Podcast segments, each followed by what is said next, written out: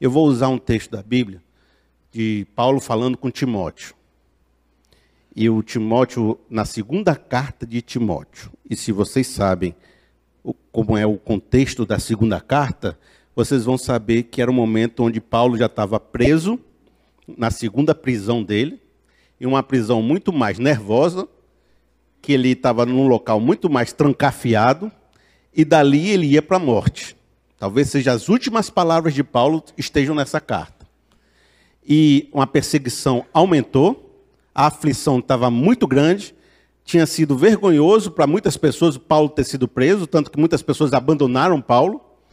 E Timóteo, ele era o filho da fé de Paulo, era um cara que praticamente foi treinado para substituir Paulo. E Paulo dizendo assim: rapaz, agora que eu vou praticamente morrer, estou entendendo que eu estou indo para a morte, as minhas últimas palavras para o meu discípulo vão ser essas. Diz o seguinte, ó, 2 Timóteo 1. Paulo, eu botei, eu emendei três versículos para ficar mais conciso aqui, ó.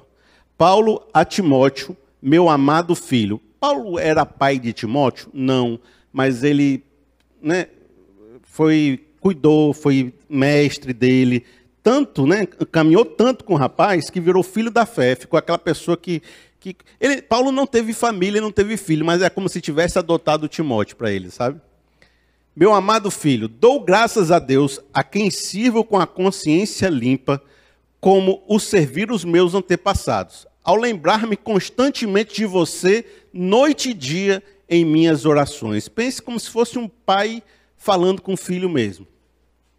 Lembro-me das suas lágrimas e desejo muito vê-lo, para minha alegria seja completa.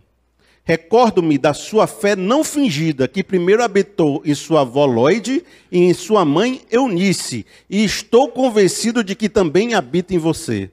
Por essa razão, torno a lembrar-lhe que mantenha viva a chama do dom de Deus que está em você, mediante a imposição das minhas mãos.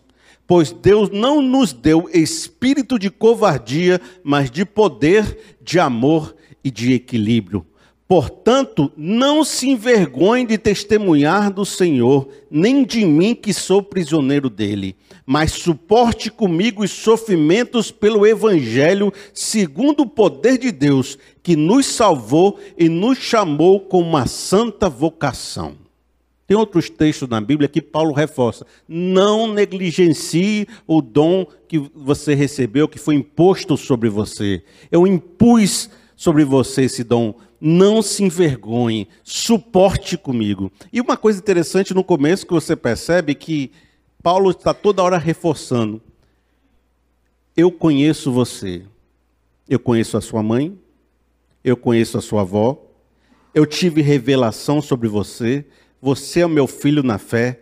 Eu sei das suas potencialidades. Eu sei que você pode muito. Você é bom. Você é um cara legal você tem uma fé não fingida. Você é um homem de fé. Eu quero dizer para você, de repente, você nunca recebeu uma palavra dessa. Vou dizer, você é uma pessoa boa, viu? Deus tem grandes planos para você. Deus derramou dons sobre a sua vida. Deus tem projetos para você. Deus te ama.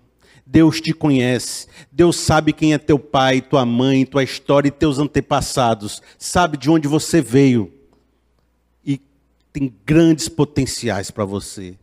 Paulo começa reforçando que Timóteo podia grandes coisas. Você pode grandes coisas.